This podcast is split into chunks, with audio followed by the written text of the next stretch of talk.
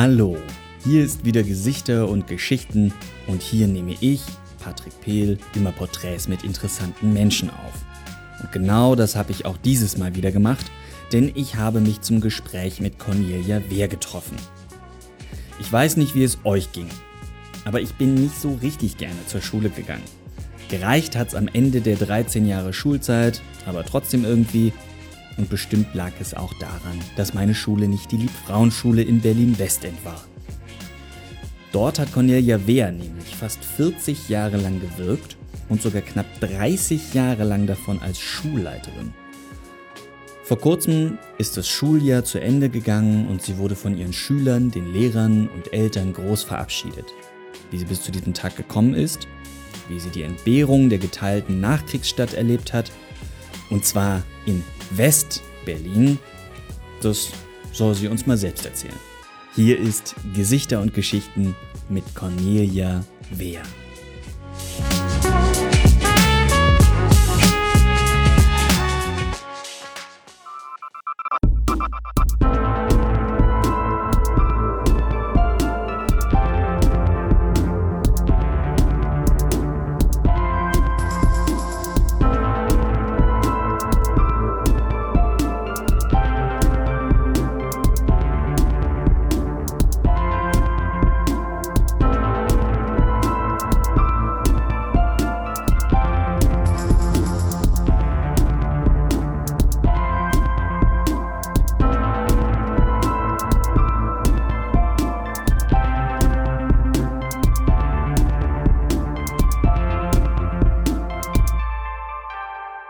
Ich wurde in Berlin geboren, 1953, zu einer Zeit, wo man schon noch merkte, dass es Nachkriegszeit war. Ich bin die älteste von drei Kindern und meine Mutter hat mir gesagt, dass der Großvater zunächst einmal gar nicht so glücklich war, dass ich ein Mädchen bin. Er hätte es gern gehabt, als ersten Enkel einen Jungen zu haben. Das änderte sich sehr schnell. Er freute sich über mich. Dann kamen noch zwei Brüder. Ich bin in Tempelhof zur Schule gegangen. Zunächst einmal in die Grundschule. Und wir lebten in der Nähe vom äh, Attila-Platz. Es war eine ganz kleine Wohnung, die wir hatten. Das war aber ein Glücksfall, denn nach dem Krieg war es gar nicht so einfach, eine Wohnung für eine junge Familie zu bekommen.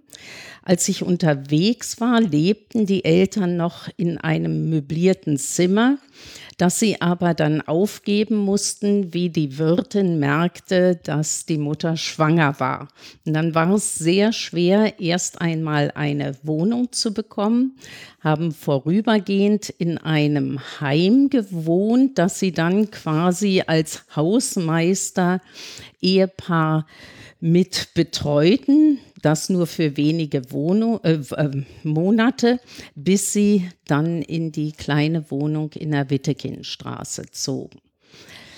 Ich bin dort dann auch in die Grundschule gegangen. Die Brüder kamen und wir sind dann, wie ich in der fünften Klasse war, nach Lichtenrade gezogen. Sie fragten mich, ob ich den Mauerbau erlebt habe. Das mhm. habe ich. Vielleicht noch mal ganz kurz zurück zu der kleinen Wohnung in Tempelhof. Die war zunächst einmal gar nicht groß eingerichtet. Es gab auch keine Teppiche. Der erste Teppich, der kam, war sehr gebraucht aber das zumindest haben mir die Eltern erzählt, habe ich mich sehr darüber gefreut. Also das vielleicht nur noch mal zur Einschätzung. War ein Teppich damals was Besonderes? Ja, also zumindest für meine Eltern. Sie mussten nach und nach ja dafür sorgen, dass die Einrichtungsgegenstände zusammenkamen. Und zunächst einmal war kein Teppich, Teppichboden vorhanden.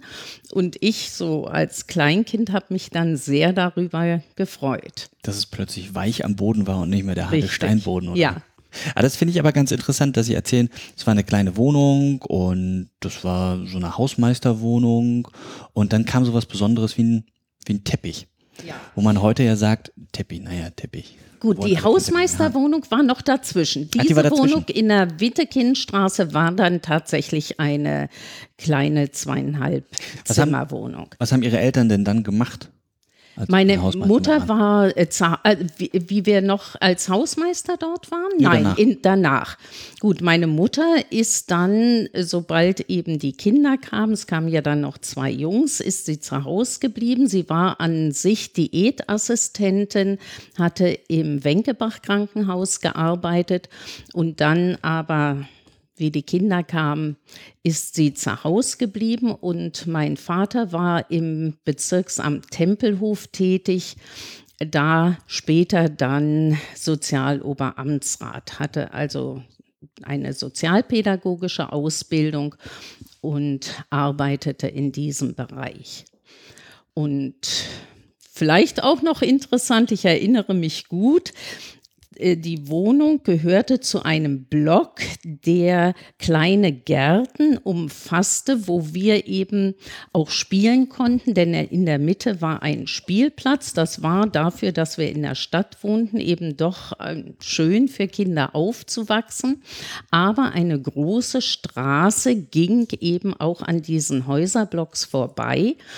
Und äh, ich erinnere mich noch gut, dass wir häufig Panzer haben dort fahren, hören und auch sehen. Wenn die kamen, man hörte das natürlich, äh, sind wir hingelaufen und haben geguckt.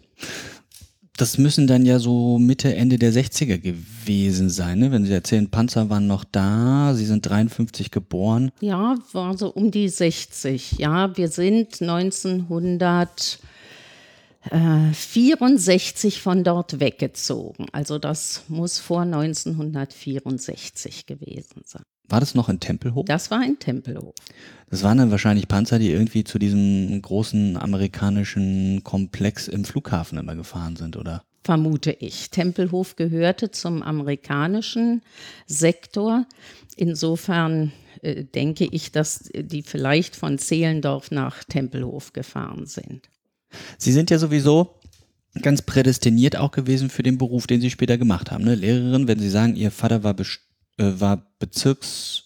Ein Sozialoberamtsrat war seine letzte Stelle. Also er hatte eine sozialpädagogische Ausbildung und ähm, er war auch derjenige, der mich motiviert hat, so in die pädagogische Richtung zu gehen. Ähm, es fing an, dass er mich fragte, ob ich nicht Interesse hätte, Schularbeitszirkel äh, zu leiten. Das habe ich dann während meiner Studienzeit auch getan. Das waren kleinere Gruppen, immer nur zwei bis fünf Schüler, aber trotzdem merkte ich, ah ja, das Erklären, das Arbeiten mit den Schülern liegt mir. Davor liegt sogar auch noch meine Tätigkeit in der Gemeinde. Ich hatte begonnen, als junges Mädchen eine Gruppe zu leiten und bin dann auch in der Pfarrjugend tätig gewesen als Pfarrjugendleiterin. Und äh, habe ja da dann auch schon so ein bisschen arbeiten können in Richtung pädagogische Tätigkeit. War das sowas, wo Sie sagen, das war von Anfang an irgendwie klar, dass Sie Lehrerin werden oder irgendwie sowas Unterrichtendes? Von Anfang an, wenn Sie damit meinen, schon Grundschule, Schule, da noch gar nicht so sehr. Die Gedanken fingen an, hm, wie ich überlegte, welches Fach ich studieren würde. Da ging dann ein bisschen der Blick auch zurück. Was hat mir Spaß gemacht in der Freizeit? Das war also die Fahrjugendarbeit. Jugend Arbeit, Kinderarbeit. Das hatte mir sehr viel Freude bereitet. Und die Arbeit mit Kindern. Ja, richtig. Nicht die Kinderarbeit. Ach so, die Arbeit mit, ja. ja, das müssen Sie jetzt zum Beispiel rauschen. Nein, von Anfang an äh, wusste ich nicht, dass ich einmal Lehrerin sein würde. Erst wie ich mir Gedanken machte über die Studienfächer, da reifte der Gedanke, dass pädagogische Arbeit etwas für mich sein könnte. Ich habe mich dann entschieden, die Fächer Anglistik und Geschichte zu studieren. Das hat mir auch Freude bereitet. Ich bin bei diesen Fächern geblieben. Und in der Schule kam ja dann mit dem Fach Geschichte auch noch Politik, politische Weltkunde mit hinzu, auch Sozialkunde, also ein sehr weiter Bereich. Und das waren schon die richtigen Fächer für mich. Wo haben Sie denn da studiert? Auch hier in Berlin? Ich habe an der FU studiert, ja. Die FU, die wurde doch zu der Zeit auch erst gegründet, so langsam, oder? Na, also wie ich anfing, äh, bestand sie bereits und das war eben die Universität äh, für die Fächer. Meine beiden Brüder sind zum Beispiel mit technischen Fächern an die Technische Universität mhm. gegangen. Nein, gegründet wurde sie ja schon sehr frühzeitig. Also da so als also, Pendant zur HU im ja. Osten wurde die gegründet, ja. ne? deshalb auch der Begriff ja. freie Universität. Woran ich mich während des Studiums erinnere, sind eher die Zeiten der Streiks. Mhm. Die habe ich als nicht so sehr angenehm empfunden. Man wurde doch immer wieder aus der Seminartätigkeit, Studienzeit herausgerissen. Es war zu der Zeit nicht so ganz einfach mit dem Studium. Die Streiks, das müssen wir kurz erklären. Wir sind wahrscheinlich Anfang der 70er Jahre, nicht wahr? Ja, 1972 habe ich Abitur gemacht. Genau. Ähm, die 68er sind da ja eigentlich na, noch nicht rum, in vollem Gange, kann man das so sagen? Ja, aber die Auswirkungen waren dennoch zu spüren. Ja. Es verging kaum ein Semester ohne Streik auch äh, das äh, sehr aggressive Streikende in die Seminare hineinplatzten, äh, die Türen mit den Füßen traten. Und äh, wer studieren wollte, musste manchmal auch durch so ein Spalier von Studenten gehen. Also man war sich nie sicher, ob man tatsächlich das Semester auch äh, gut abschließen konnte. Es ging immer, aber es war, gab Unterbrechungen. Ich glaube, wir müssen es noch ein bisschen genauer einordnen, weil man das, glaube ich, nicht so richtig auf dem Schirm hat, was das war. Die 68er, da ging es ja so ein bisschen, also das war ja so ein eigentlich ein Berliner Phänomen am Anfang, ne? was sich ja. an der Freien Universität auch kondensiert hat. Und wissen Sie noch, worum es da eigentlich ging? Die Verhältnisse umstürzen so ein bisschen, ne? Aber was bedeutet das? Ja, na, Sie waren mit der etablierten äh, Gesellschaft nicht so einverstanden, viele äh, Studenten. Ganz genau, welches Thema in welchem Semester dann eine Rolle spielte, kann ich heute gar nicht mehr sagen. Ja, das fällt mir schwer. War das eine Zeit, wo man, ich weiß nicht, ängstlich in die Uni gegangen ist oder war das eher so ein, oh nein, was machen sie heute schon wieder, diese Verrückten? Oder was, was war das für ein Gefühl? Also ängstlich war ich nicht. Das man wusste, dass es äh, kommen kann. Es gab ja auch äh, die politischen Diskussionen. Mhm. Es gab die Streiks in den äh, Seminarräumen oder auch in den großen Hörsälen, wo Zusammenkünfte stattfanden. Es wurde sehr viel über sehr viele Themen diskutiert. Ja, auch so ein bisschen Und Themen, die eigentlich gar nicht mit, mit dem Studium zusammenhängen. Ja. ja. Das äh, ging vielfach um Politik. Und von daher haben viele der Studenten, auch viele, mit denen ich befreundet war, zumindest im Englischfachbereich, dann gerne Seminare gewählt, die sehr früh oder sehr spät lagen. Von der Uhrzeit. Von der Uhrzeit her, äh, von der Tageszeit her, weil zu diesen Zeiten die Seminare gut stattfinden konnten. Betroffen über das Semester waren eher die Seminare so zwischen 10 und 16 Uhr. Und äh, das waren dann häufig auch kleinere Kurse, man kannte sich und äh, das lief dann eigentlich sehr gut. Das heißt nicht, dass ich mich aus politischen Themen herausgezogen habe. Ich war auch studentische, gewählte studentische Vertreterin im Englischseminar, außerdem auch dann studentische Hilfskraft in der Bibliothek. Mich haben, hat Politik schon interessiert, aber nicht immer speziell das, was die Streikenden sich zum Ziel gesetzt hatten. Mhm. Sie mussten dann ja nach Tempelhof bzw. Lichtenrade, mussten ja eigentlich immer durch die ganze Stadt fahren von Dahlem aus, ne? Ja. Wie waren da so die Stimmung in der Stadt zu der Zeit? Das möchte ich gerne ein bisschen erfahren, das interessiert mich. Wir kennen alle diese Fernsehbilder vom Kudamm, aber äh, ich habe im letzten Jahr so ein bisschen versucht, auch rauszufinden, gab es diesen Mythos West-Berlin und gab es diese, äh, also gab es das so wirklich oder ist es nur so ein Mythos, der ein Mythos ist? Also wir waren ganz bewusste Westberliner. Mhm. Ähm, 1961 wurde die Mauer gebaut das habe ich sehr bewusst erlebt. Wir hatten Verwandte in Frankfurt oder und Dresden und von einem Tag auf den anderen konnten wir die Verwandten nicht mehr besuchen. Das war sehr einschneidend für die Familie. Und wie ich bereits gesagt hatte, gehörten wir zum amerikanischen Sektor. Es gab dann noch den französischen, den britischen Sektor und dass die Westalliierten da waren, sich auch dafür einsetzten, dass das freie Westberlin erhalten bleibt, das war sehr präsent.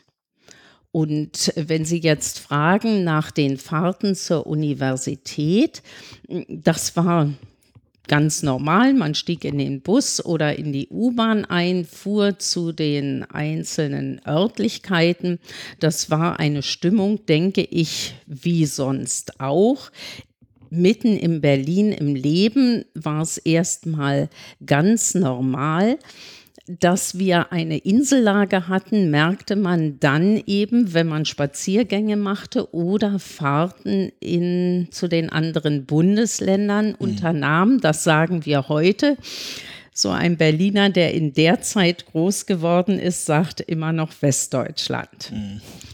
Und da spürten wir dann die spezielle Situation der Lage Berlins und wir sind bewusst in Berlin geblieben, haben immer darauf gehofft, dass sich die Situation einmal ändern würde und hatten sehr gute äh, Kontakte zu den westlichen Alliierten. Das hat sich ergeben, sicherlich auch aus der Familiengeschichte. Mein Vater ist groß geworden in einer Familie, auch meine Mutter, aber vor allen Dingen auch der Vater, eine Familie, die gegen den Nationalsozialismus war und äh, Kontakte auch während der Nazizeit aufnahm zu Zwangsarbeitern, was unter Strafe stand. Er hätte dafür auch sein Leben verlieren können, hat es aber trotzdem gemacht, Kontakte aufgenommen zu französischen Zwangsarbeitern, polnischen Zwangsarbeitern. Die polnischen lernte er kennen auf dem Hof der Mutter die dort eingesetzt waren, oder zu dem Zeit war es der Hof eher der Großeltern. Und die französischen Zwangsarbeiter lernte er kennen äh, durch den Kirchbesuch. Er merkte, dass sie am äh, Rande, also äh, hinten in der Kirche standen und äh, hatte dann Kontakt zu ihnen aufgenommen und sie auch nach Hause eingeladen so gegen den Nationalsozialismus und dann eben die Zeit nach dem Mauerfall, eben Kontaktaufnahme auch zu den Alliierten. Mein Vater sprach sehr gut Englisch und hat über seine Tätigkeit im Bezirksamt die Kontakte gepflegt zu den Amerikanern, aber dann auch sehr viel persönliches Engagement in der Freizeit in diese Kontakte hineingelegt. Wie muss man sich das vorstellen? Persönliches Engagement in der Freizeit? Ist man zusammen jagen gegangen oder? Nein, ähm, mein Vater hat Vorträge gehalten für die Amerikaner über die politische Situation mhm. und er war dann auch, das entwickelte sich natürlich, ähm, immer einmal im Monat für ein bis zwei Tage verantwortlich oder äh, stellte ein Programm für neu ankommende äh, Amerikaner zusammen, damit sie die Stadt und die politische Situation kennenlernen, ihnen auch ein wenig die deutschen Sitten und Bräuche äh, ja, zu erklären, sie damit vertraut zu machen. Dafür wurde er, soweit ich mich erinnere, auch extra freigestellt, weil es auch von den deutschen Behörden äh, wichtig war, dass es diese Kontakte gab. Die Vorträge hielt er auf Englisch und äh, unternahm Fahrten an die Mauer, um mhm. eben die Situation auch sehr anschaulich zu schildern und wurde immer wieder eingeladen von den unterschiedlichsten Einheiten, äh, Militäreinheiten, um Vorträge zu halten. Das war dann meist am Abend, mhm. also in seiner Freizeit. Und dadurch hatten, hatte generell die Familie eben auch viele private Kontakte dann zu Offizieren und deren Familien. Was ich mich jetzt gerade so ein bisschen frage, ist, wenn man so viel Kontakt mit, ich sag mal, den Amerikanern hatte, wahrscheinlich auch eher mit den Offizieren oder nicht so sehr mit den Mannschaftsdienstgraden, ja, also eher mit den Offizieren. Allerdings hatte ich nachher, wie ich Lehrerin war, auch ähm, Programme äh, mit. Das wäre die Frage. Hat man dann als Kind auch so ein bisschen mehr diesen American Way of Life äh, in sich aufgesogen oder hat man amerikanischer gelebt als die anderen? Hat man das gemerkt als Kind? Ja, mit Sicherheit. Also was immer wichtig war für uns, war das Fest auf dem Tempelhofer Flughafen, Tag der offenen Tür. Damals noch Flughafen, nicht Feld, ne? Richtig, ja. Mhm. Und äh, das war immer schön, dorthin zu gehen, dann Hamburger essen zu können, Vanilleeis, Schokoladeneis, amerikanisches. Das äh, war immer ganz wichtig, aber eben auch zu spielen und äh, ja, da die amerikanische Kultur kennenzulernen. Wir sind auch sehr gerne in äh, die Gebiete Wohngebiete der Amerikaner gefahren. Das war zum Beispiel auch noch vor und kurz nach dem Mauerbau, hing natürlich von unserem Alter als Kinder ab, sind wir gerne in diese Wohngebiete gegangen, um auf diesen Spielplätzen zu spielen. Es gab amerikanische Wohngebiete in Berlin? Ja. Sie waren, hatten, die Amerikaner hatten äh, weniger Wohnungen in hier Wohngebieten der Deutschen, sondern es gab ein Gebiet, wo es richtig Wohnhäuser oder auch Einzelhäuser gab, speziell für die Amerikaner, die Franzosen und die Briten.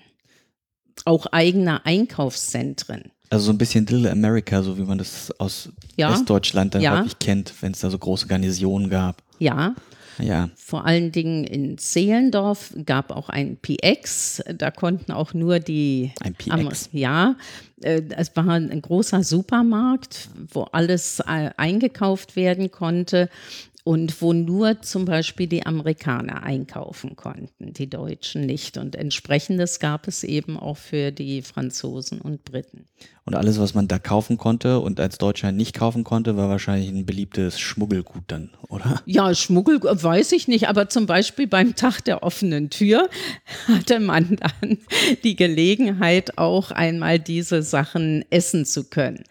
Und äh, äh, durch diese Kontakte, die der Vater entwickelte und die von meiner Mutter sehr stark unterstützt wurden, denn wenn Gäste nach Hause kamen, war sie dafür zuständig, das mhm. Essen zuzubereiten, alles äh, festlich vorzubereiten, äh, sind wir Kinder auch mit hineingewachsen, hatten die Kontakte. Ich äh, zum Beispiel kann mich gut erinnern, wie wir auch zu einem Fest auf dem Flug, Flughafengelände Tempelhof waren, dass sich ein Kind in meinem Alter, ich war damals so fünfte, sechste Klasse, kennenlernte.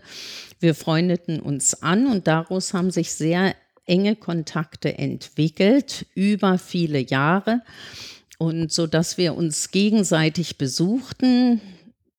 Sie kam zu mir, übernachtete auch genauso umgekehrt. Und durch diese vielen persönlichen Kontakte äh, lernten wir die speziell die amerikanische Kultur gut kennen. Und wenn wir dort eingeladen waren, gab es eben auch amerikanisches Essen. Und die Kontakte fanden dann auf Englisch oder auf Deutsch statt? Auf Englisch. Ah. Es war sehr selten, dass Amerikaner so gut Deutsch sprachen, dass komplett die Unterhaltung auf Deutsch geführt werden konnte. Es waren nur ganz wenige, die Deutsch konnten. Würden Sie sagen, dass es eine privilegierte Stellung war, die Sie da als Kind hatten oder mit Ihrer Familie hatten? Privilegiert, ja, insofern, dass sie aber auch erarbeitet war, mhm. dass äh, wir die zu diesen Kontakten bereit waren, sie auch stark gefördert haben, darüber aber sehr, sehr viel lernen konnten, wofür heute Kinder, Jugendliche in andere Länder fahren müssen und wir hier in Berlin hatten sowohl die Franzosen, Engländer als auch die Amerikaner vor Ort und lernten deren Lebensweise kennen, deren Sprache. Ähm, das ist etwas, was ich heute auch noch vermisse, obwohl ich froh bin über die politische Entwicklung. Sie haben gerade gesagt, Sie haben viele Kontakte ins Ausland quasi gehabt, äh, zu Franzosen, zu Amerikanern und ab und zu sind sie auch mal ins Bundesgebiet gefahren. Ja, ähm, das auch schon regelmäßig dann. Mhm. Berlin ist ja quasi abgeschnitten gewesen an der Stadtgrenze. In der Regel, wenn ich mir meine Familie anschaue, in der Regel hat man ja aber schon Verwandte, die auch so ein bisschen im Umland wohnen, also quasi in der Zone, wie man ja damals gesagt hat. Mhm. Hatten Sie Kontakte in die, na, man hat damals sowjetische Besatzungszone gesagt, ne? Naja, wir hatten äh, Verwandte in Frankfurt-Oder und Dresden. Und zunächst einmal war die Kontaktaufnahme äh, ja schwer. Ähm, wir haben schon versucht, mal uns zu treffen auf der Transitstrecke. Das war aber eine schwierige Situation. Man hat sich gesehen und konnte dann doch nicht so richtig miteinander reden. Das, das war, war sehr verboten. belastend, ja. Das war streng verboten. Ja. DDR-Leute durften eigentlich nicht auf diese Autobahnen waren das, ne? Ja, es waren speziell vorgeschriebene Strecken, die man nehmen musste. Man durfte dort auch nicht abfahren. Mhm. Das wurde ganz stark kontrolliert. Und äh, von daher war das eine ganz schwierige Situation.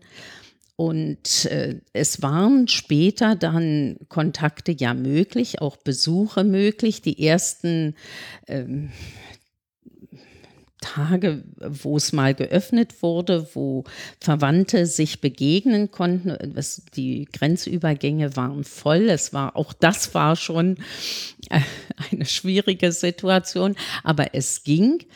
Für meinen Vater speziell war es aber gar nicht so leicht, weil er eben politisch tätig war früher gegen den Nationalsozialismus, dann aber auch gegen den Kommunismus ähm, dann in die Ostzone zu reisen. Also wir sind nur an diesen ganz speziellen Tagen mal zu Besuch zu den Verwandten gefahren und haben ansonsten äh, die Strecken nur genommen, um von Westberlin nach Westdeutschland zu kommen. Und das war ja auch immer verbunden mit sehr intensiven Kontrollen wenn wir eine Reise antreten wollten, guckten wir schon lange Schlangen. Man musste mindestens mit zwei, Wochen, äh, zwei Stunden Kontrolle rechnen, war sich nie sicher, wie lange es dauert. Äh, unsere Ausweispapiere wurden relativ lange immer kontrolliert, darin, äh, daran erinnere ich mich noch. Und wir waren jedes Mal froh, wenn wir nach Durchfahrung der Ostzone dann wieder im Westen waren, egal ob man nach Berlin fuhr oder weg von Berlin. Äh, es war immer ein beklemmendes Gefühl in dieser Zeit in der Zone, in der Ostzone. Kann man sagen, dass es dann wieder ein Gefühl von Sicherheit war? Wenn, wenn man, man äh, auf westlichem Gebiet ja. war, ja. Und wenn Sie sagen, dass Sie an so bestimmten Tagen zu Ihren Verwandten nach Frankfurt oder ja. und nach äh, Dresden fahren durften oder konnten, ich stelle mir das ein bisschen merkwürdig vor, wenn man jemanden ganz lange nicht sieht und dann da plötzlich diese Chance hat und die ja auch irgendwie nutzen will und vielleicht sogar irgendwie muss und dann habe ich da jetzt ein ganz komisches Bild im Kopf.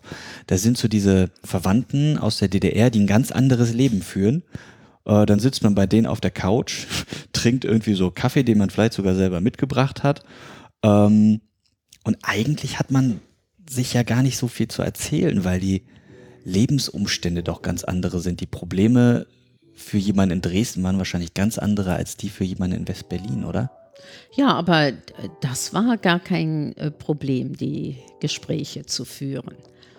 Also äh, ist mir von meinen Eltern nie signalisiert worden und ich kann auch nur sagen, dass immer rege Gespräche im Gange waren. Ich habe eine Cousine, die etwas älter ist als ich und wir haben uns viel unterhalten, auch äh, gar nicht immer über schwerwiegende Dinge. Ich weiß noch, dass ich sie bewundert habe, wie sie ihren Pferdeschwanz zurechtgemacht hat und wir dann zusammen das bei mir ausprobiert haben. Auch so etwas und äh, das war nie ein Problem, dass man nicht zueinander gefunden hätte. Wir haben ja auch immer Kontakt, brieflichen Kontakt gehabt und Pakete hingeschickt. Mhm. also das war kein Problem für uns. Ah, das finde ich ganz interessant. Also wirklich ganz, ganz, ganz spannend, dass das so funktioniert hat.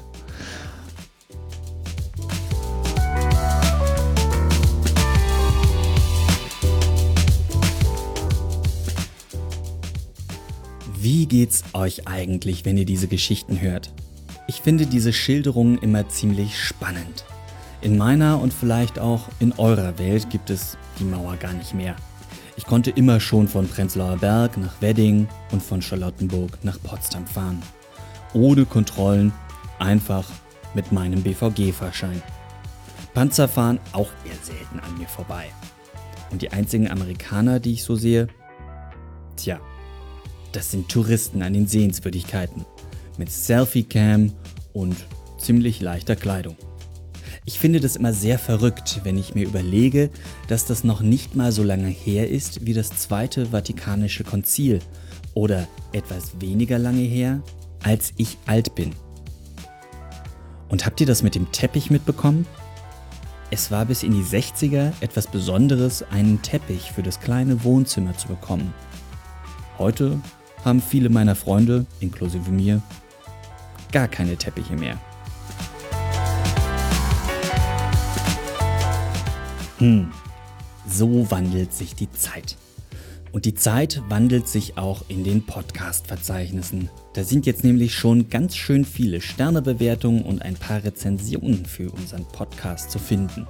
Zum Beispiel hat Lydia geschrieben, mir gefallen diese Gespräche und ich mag es, wie mir von anderen Realitäten erzählt wird. Tja, Lydia, vielen Dank. So ist es auch gedacht. Oder der User Raumzeit schrieb, Schön, dass auch jüngere Leute dazukommen. Das hilft mir durch die Jahreszeit. Auch hier habe ich zu danken für deinen wunderbaren Kommentar. Wenn ihr diesen Podcast mögt, dann hinterlasst doch auch ihr noch ein paar Sternchen oder, wenn ihr ein bisschen mehr Zeit habt, sogar einige Worte in der Podcast-App, die ihr so benutzt.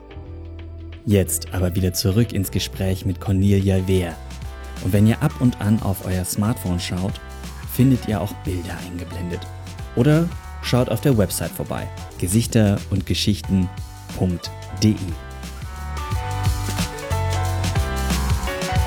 Wichtig für mich während der Studienzeit war auch, äh, dass ich Cousanerin war. Das heißt, ich erhielt ein Stipendium, wurde gefördert, so etwa ab dem fünften Semester. Äh, begonnen hatte ich ohne Stipendium.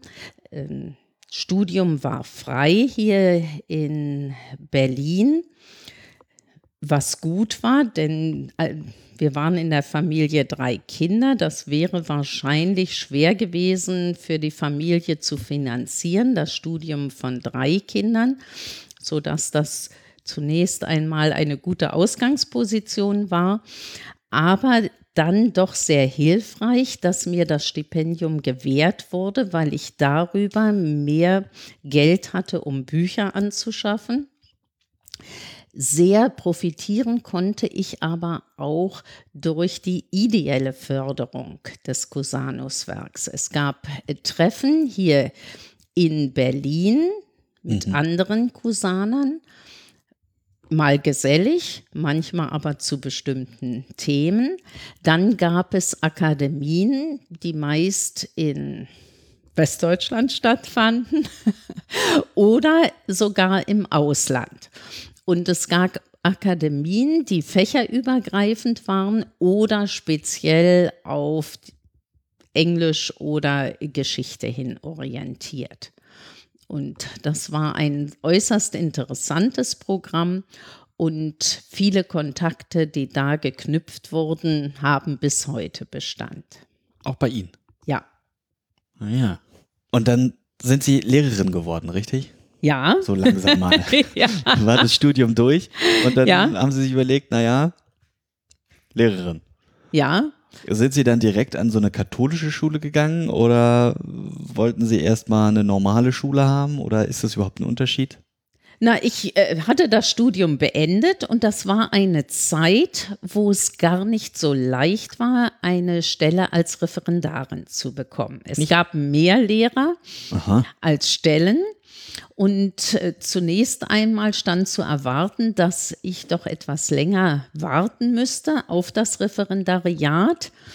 Und äh, deshalb bin ich auf Nummer sicher gegangen. Ich habe zunächst einmal mein erstes Staatsexamen absolviert und dann war es möglich, wenn man die Arbeit, die schriftliche Hausarbeit mit einer guten Note abschließen konnte, dann war es möglich, mit zusätzlichen Prüfungen auch den Magister zusätzlich zu bestehen. Und das haben Sie geschafft? Und das habe ich gemacht, um mir, falls es mit der Schule nicht klappt, den Gang an die Universität offen zu halten.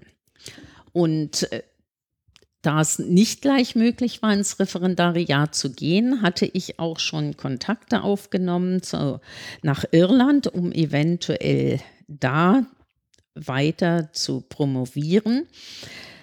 Bekam dann aber die Möglichkeit, als Stundenlehrkraft an der heutigen Edith Stein Schule mhm. zu unterrichten. Das war eine Schule, die Kindergärtnerinnen, Erzieher ausbildete, zu unterrichten. Das war erstmal hilfreich, weil ein wenig Geld verdient werden konnte. Trotzdem habe ich erst einmal weiter die Kontakte zur Universität gehalten und bekam dann aber die Chance, im Sommer darauf an der Marienschule in Neukölln als Referendarin anzufangen. Sagen Sie noch mal kurz, in welcher Zeit wir sind. Ich vermute mal so Ende der 70er. Ja, das war 1979. Mhm. Habe ich im März angefangen an der Edith Stein Schule und dann im Herbst an der St. Marien Schule in Neukölln. Also quasi kurz nach dem deutschen Herbst. Ja. ja. Wieso denn ausgerechnet die Marienschule? Einfach nur, weil es sich angeboten hat oder weil sie keine Lust auf Universitäts Karriere hatten oder? Nein, das war schon auch eine schwerwiegende Entscheidung. Ich überlegte, mache ich äh, den Doktor oder gehe ich in die Lehrerausbildung? Ich habe mich dann für die Lehrerausbildung entschieden, hatte mir gesagt, wenn ich dann später auch noch promovieren will, der Weg bleibt mir. Aber mein ursprüngliches Ziel war ja das der Lehrerin. Und ich war Stundenlehrerin, dann auch zunächst einmal für ein paar Wochen Stundenlehren an der Marienschule und konnte dann dort das Referendariat beginnen. Und diesen Schritt habe ich nicht bereut. Ich bin nicht mehr zurückgegangen an die Uni, habe auch keinen äh, Doktor gemacht. Aber bin glücklich geworden in der Schule. Also was vielleicht noch äh, äh, interessant wäre, ist, äh, dass ich relativ früh in die Schulleitung gekommen bin. Mit fast 40, knapp 40. Ich hatte damals, als ich noch zur Schule gegangen bin, das waren alles so alte Drachen. Nein, das stimmt. Ich war relativ jung, wie ich in die, äh, Schulleiterin wurde. Auch davor war ich ja schon stellvertretende Schulleiterin. Das heißt, ich habe 1981 mein zweites Staatsexamen absolviert. Da war ich bereits ein Jahr Klassenleiterin, habe dann als Lehrerin gearbeitet hatte die spezielle Funktion, das Sprachlabor zu betreuen und wurde dann bereits 1984 stellvertretende Schulleiterin an der Marienschule und war dann in dem letzten Jahr an der Marienschule auch schon kommissarische Schulleiterin. Moment, jetzt muss ich einmal kurz reingehen. Das heißt, Sie waren nur vier Jahre vorher Lehrerin, fünf Jahre. Richtig. Ja. Das ist ja wirklich schnell. Ja. Liegt es daran, dass es eine katholische Schule war oder?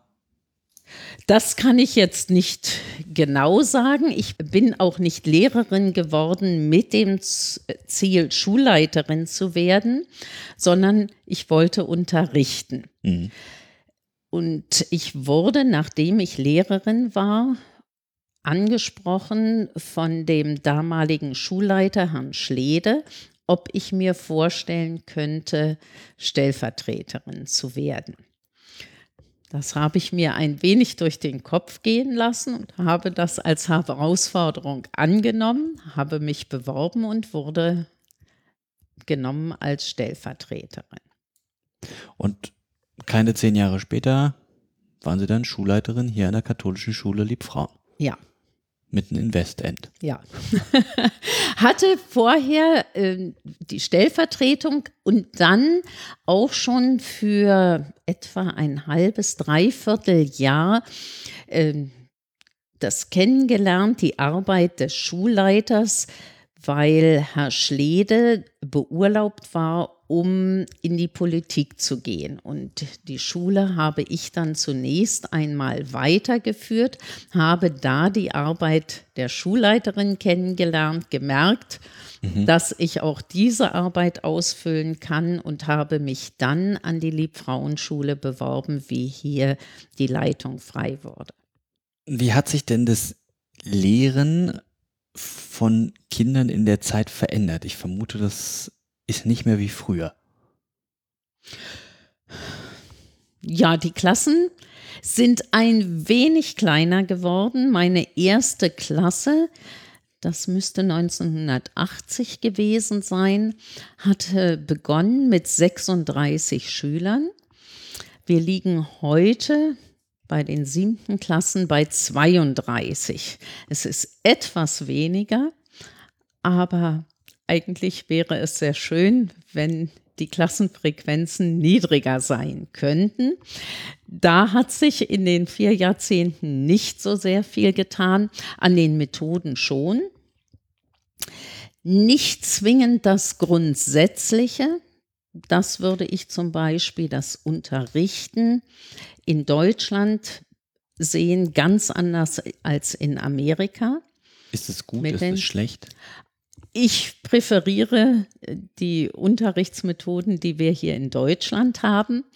Also ich weiß auch noch in der Zeit, äh, hier als Studentin und auch als junge Lehrerin habe ich von Zeit zu Zeit amerikanische Gruppen betreut, eben um sie auch mit der politischen Situation vertraut zu machen.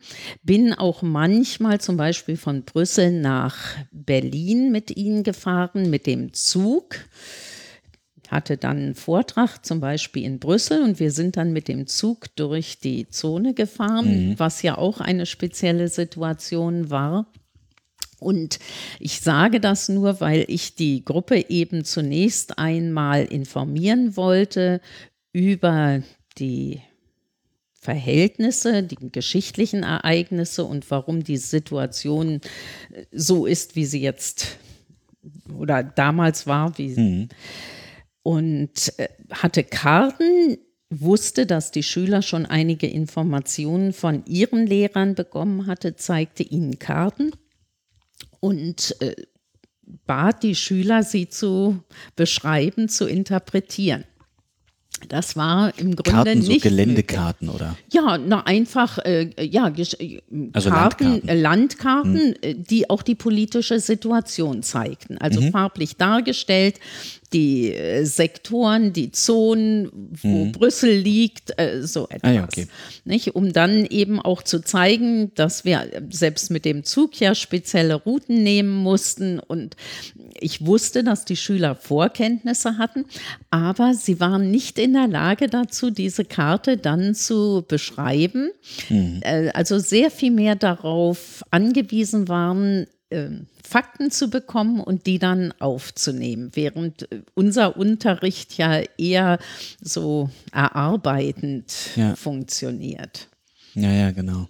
Und also äh, äh, von daher, äh, das hat sich jetzt ja nicht so grundlegend geändert, aber die Methoden schon. Und natürlich stehen uns heute ganz andere technische Hilfsmittel zur Verfügung. Mir ist zum Beispiel gerade jetzt, weil ich beim Aufräumen bin, ein Brief in die äh, Hand gekommen. Das war 1992. Da war ich junge Schulleiterin und bat den Schulträger darum, doch Computer für das Sekretariat anzuschaffen. Und soweit ich das dem Brief entnehme, kann dann frühestens ein Computer Ende 1993 gekommen sein. Ich weiß jetzt noch nicht einmal genau, wann er dann tatsächlich in der Schule ankam im Sekretariat. So, von daher hat ja es eine ganz starke technische Entwicklung gegeben von der Schreibmaschine hin mhm. zum Computer, was natürlich jetzt auch ganz andere Möglichkeiten im Unterricht eröffnet. Alleine Filme zu zeigen, Musik abzuspielen, das sind ja äh, ganz andere Hilfsmittel, die jetzt zur Verfügung stehen. Wenn man Ihnen so zuhört, dann merkt man schon, dass Sie so dafür brennen, anderen was beizubringen, ne? Ja, das stimmt. Mache ich nach wie vor gerne. Sie strahlen dabei und äh, freuen sich, dass sie etwas erzählen dürfen. Ja. Nur langsam kommen sie ja ans Pensionsalter ran. Ja. Ist das ein Problem für Sie? Ein, nein, ein Problem würde ich nicht sagen. Ich hatte eine gute Zeit als Lehrerin und als Schulleiterin hat mir Freude bereitet, aber ich freue mich jetzt auch auf die Pensionszeit. Natürlich, ich bin jetzt hier noch in der Schule, räume etwas und die Gedanken gehen zurück. Die Schule wird mir ein Stück weit fehlen, aber jetzt nicht so, dass es niederdrückend wäre. Es gibt ja auch neue Aufgaben, die auf mich warten. Da werde ich mir etwas suchen. Und trotzdem wird es eine Zeit, eine unvergessliche Zeit für mich bleiben. Eine unvergessliche Zeit. Was vergessen Sie denn daran nicht? Na, vor allen Dingen äh, das gute Miteinander mit den Kollegen, mit den Schülern und Eltern, dass äh, immer wieder Neues entwickelt werden konnte, neue Projekte, dass Schüler auch Vorschläge gemacht haben. Äh, das war auch immer ein Anliegen von mir, nicht nur etwas vorzugeben, sondern es auch zu ermöglichen, dass Lehrer wie Schüler selber etwas entwickeln, Ideen haben, umsetzen, dann vielleicht eher auch den Rahmen zu bieten und vielleicht für die Schule dann alles zusammenzuführen. Und äh, für unsere Schulen, die Schulen, die ich kennengelernt habe, vor allen Dingen natürlich die Marienschule und die Liebfrauenschule, dass man immer auch Schüler ermutigt, selber tätig zu werden. Sei es äh, ja, ganz vielfältig in der Schülervertretung äh, oder auch in den äh, Klassen. Und von daher ist es auch nie langweilig geworden weil es neue Ideen gab. Hm? Also doch ein bisschen was von 68 mitgenommen. Vielleicht dann schon, ja. Das ja. Ist es schwierig, so eine Leitungsaufgabe dann abzugeben an jemand anderes? Man hat es dann 30 Jahre lang gemacht und hat dem ja auch irgendwie einen Stempel aufgedrückt. Das klingt vielleicht so negativ, aber ich meine es ganz positiv. Ähm, und jetzt kommt der nächste und jetzt kann der da einfach sein eigenes Ding machen. Ist man da manchmal so ein bisschen. Nein, das finde ich jetzt äh, nicht so schwer äh, abzugeben. Ich hoffe nur, dass die Schule weiterhin gut geführt wird. Jeder hat seine eigene Persönlichkeit und das wird auch andere Formen annehmen. Aber so ist der Lauf der Zeit. Äh, das empfinde ich jetzt nicht als schwer. Hm. Verstehe. Sie haben in den letzten zehn Jahren, haben Sie noch erzählt, Ihre Mutter gepflegt.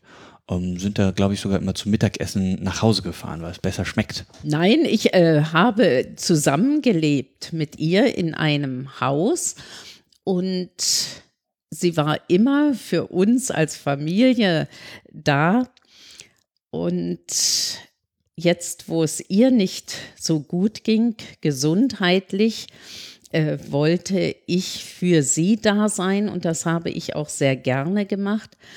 Meine Mutter war bis zu ihrer letzten Stunde ganz klar im Kopf, hat regelmäßig die Zeitung gelesen, sich auf dem Laufenden gehalten. Es kamen nur in den letzten Jahren die körperlichen Gebrechen hinzu.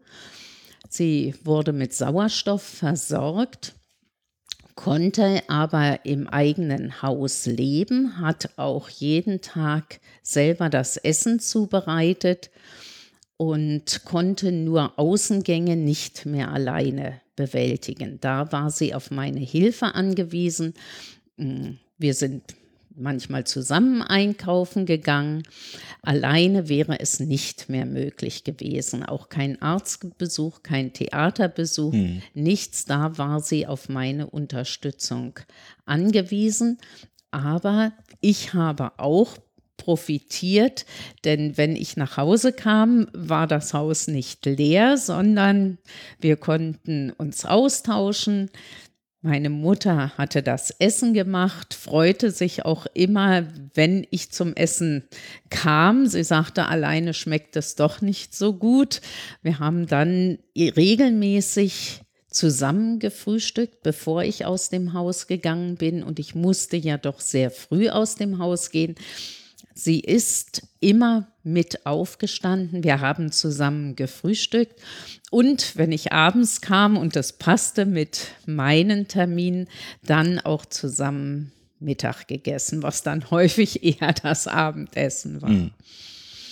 Insofern äh, war es nicht nur die Betreuung, die ich ihr zugutekommen lassen konnte, sondern eben ich hatte auch ja, so bisschen, etwas Gutes. So ein bisschen wie man das früher gemacht hat. Ne? Man blieb einfach zusammen wohnen und hat sich umeinander gekümmert. Ja. Und viele entdecken das heute wieder und wohnen dann zwar nebeneinander, aber es ist vielleicht doch nochmal was anderes. Ja. Nein, es war ein gutes Miteinander. Und sie fehlt mir schon. Das wäre meine nächste Frage gewesen. Mhm. Fehlt Ihnen Ihre Mutter jetzt oder fehlt Ihnen das gemeinsame Leben mit ihrer Mutter? Ja, das auch. Auch der Austausch vor allen Dingen. Ja, sie hat mich auch ein Stück weit beraten. Ah ja. Was sind da so Beratungen, die eine Mutter ihrer Tochter zukommen lässt? Na, wenn man so berichtet hat, äh, was passiert ist über den Tag, dass sie schon gesagt hat, ach, denk doch mal an das oder ähm, nimm das mit in den Blick. Ähm, hm. Oder manchmal auch so banale Sachen wie Kleidung. Das äh, war manchmal auch ein Thema. Naja, aber die Mutter hat ihn nicht das Kleid morgens rausgelegt. Nein, nein. Nein, aber das finde ich eigentlich äh, eine ganz schöne Erzählung, die sie da haben. Mhm. Dass sie dann noch so zehn Jahre gesagt haben, okay, ohne mich könnt ihr nicht mehr teilhaben, aber ich bin da und dann machen wir das zusammen. Ja. Sie hätten ja auch sagen können, Mutti, danke, aber wir haben schöne Altersheime. Ja, nein. Nicht gemacht. Das hätte ich nicht tun wollen. Ja. Gut. Dafür hat die Mutter sehr viel äh, für uns getan. Da nehme ich auch die Brüder mit hinein, die leider aus Berlin äh, wegziehen mussten, aus beruflichen Gründen. Aber die Mutter hat sehr viel Zeit aufgewendet für uns als Kinder. Und so können wir etwas zurückgeben. Mhm. Aber die Geschwister sind nicht auch Lehrer geworden. Nein, ich bin die Einzige. Die, Einzige. die, Lehrerin geworden ist, das heißt, der eine Bruder ist an der Uni tätig und hat da auch äh, zum Teil Lehrtätigkeit. Also ja. nicht ganz weit weg von. Aber kein Leben. Schulleiter geworden. Nein. ja, dann haben wir es jetzt, glaube ich. Vielen Dank. ja, gucken Sie mal, was Sie da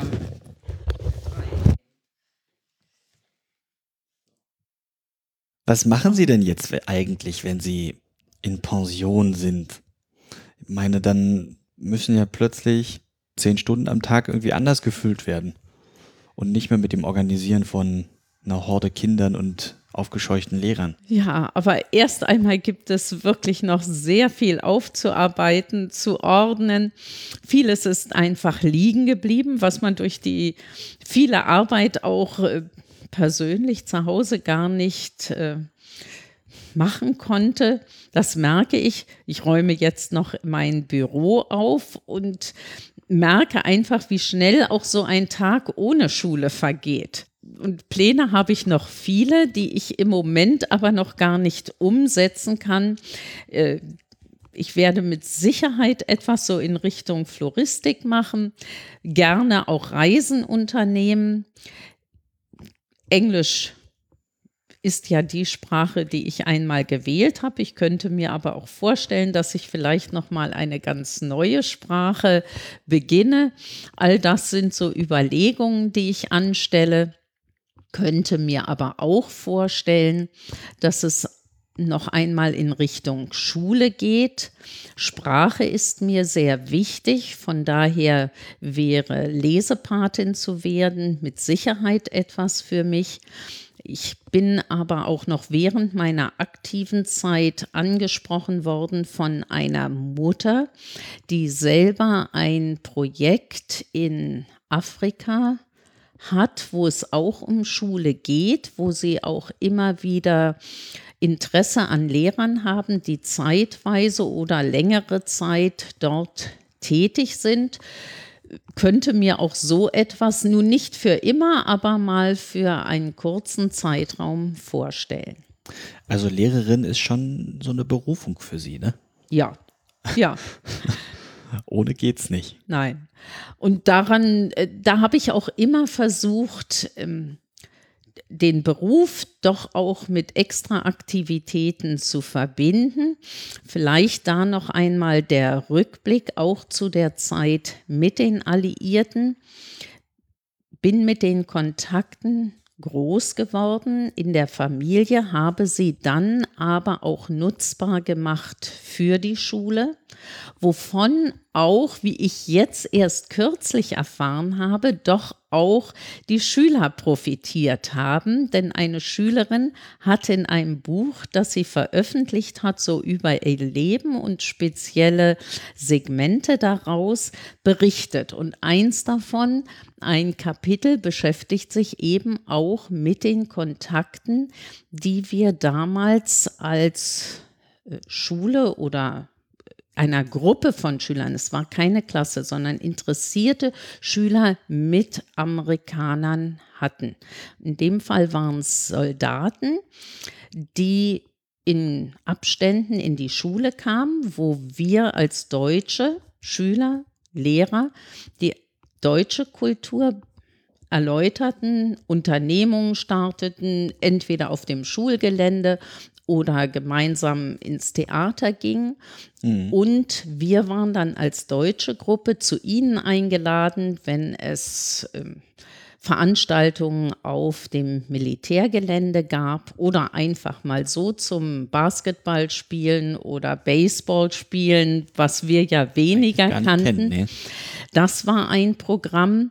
Dann hatten wir Kontakte, wo eine Familie sagte, so es, sie könnten immer so einmal im Monat eine Gruppe von acht bis zehn Schülern zu sich nach Hause einladen, ihnen auch ein wenig die amerikanische Kultur zeigen und dann verbunden auch immer wieder mal mit Unternehmungen, speziell in amerikanischen Einrichtungen.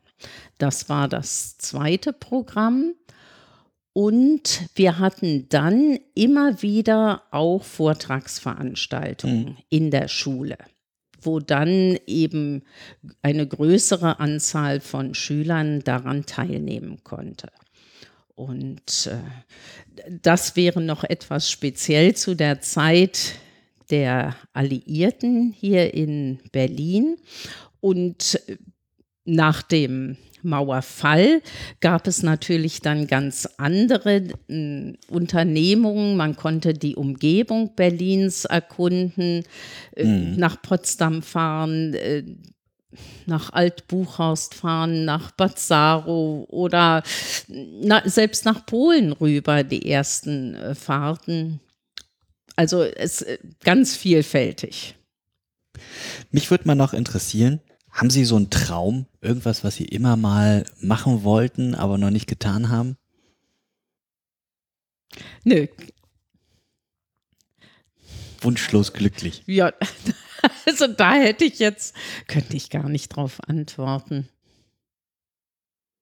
Nein, nur dass mir es vielleicht geschenkt ist, dass ich noch äh, Unternehmungen starten kann. Ob es kleine sind oder mh, hm, große. Nein, also äh, so einen speziellen Traum, nein, den habe ich nicht. Verstehe. Das lasse ich auf mich zukommen, mal sehen, was mir für Ideen eingegeben werden.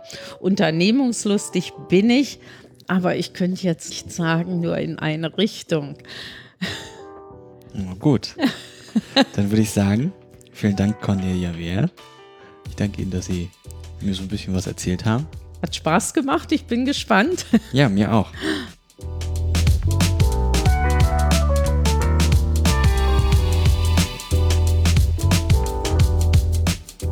Die Mutter hatte recht. Es schmeckt besser, wenn man gemeinsam zum Mittag isst. Und weil ich jetzt auch ein bisschen hungrig geworden bin, mache ich den Abspann kurz. Es sind nun schon ein paar Gespräche zusammengekommen, so zum Beispiel ein frühes Werk mit Weihbischof Weider oder auch mit der Frau von der Bahnhofsmission, die mit der Goldstauballergie. Was es damit auf sich hat, das erzählt Ursula Tschaika in Episode Nummer 6. Und glaubt mir, es lohnt sich reinzuhören. Wenn ihr Lust und Zeit habt, schreibt uns Mails, Rezensionen oder postet auf unseren Social Media Kanälen.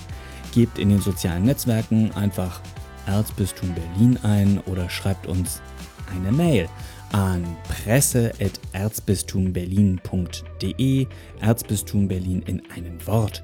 Wir freuen uns über jede eurer Nachrichten und ganz besonders gern bekomme ich auch Anregungen oder konstruktive Kritik von euch. Schlagt mir Gesichter und Geschichten vor, ich werde sie dann umsetzen. Und erzählt auch euren Freunden von diesem Podcast, schreibt Blog-Einträge oder abonniert einfach nur diesen Podcast und hört ganz entspannt zu. Die Musik war wie immer von Byrocratic aus dem Album Leftovers. Mein Name ist Patrick Pehl und bis zum nächsten Mal. Glaubt mir, es wird spannend.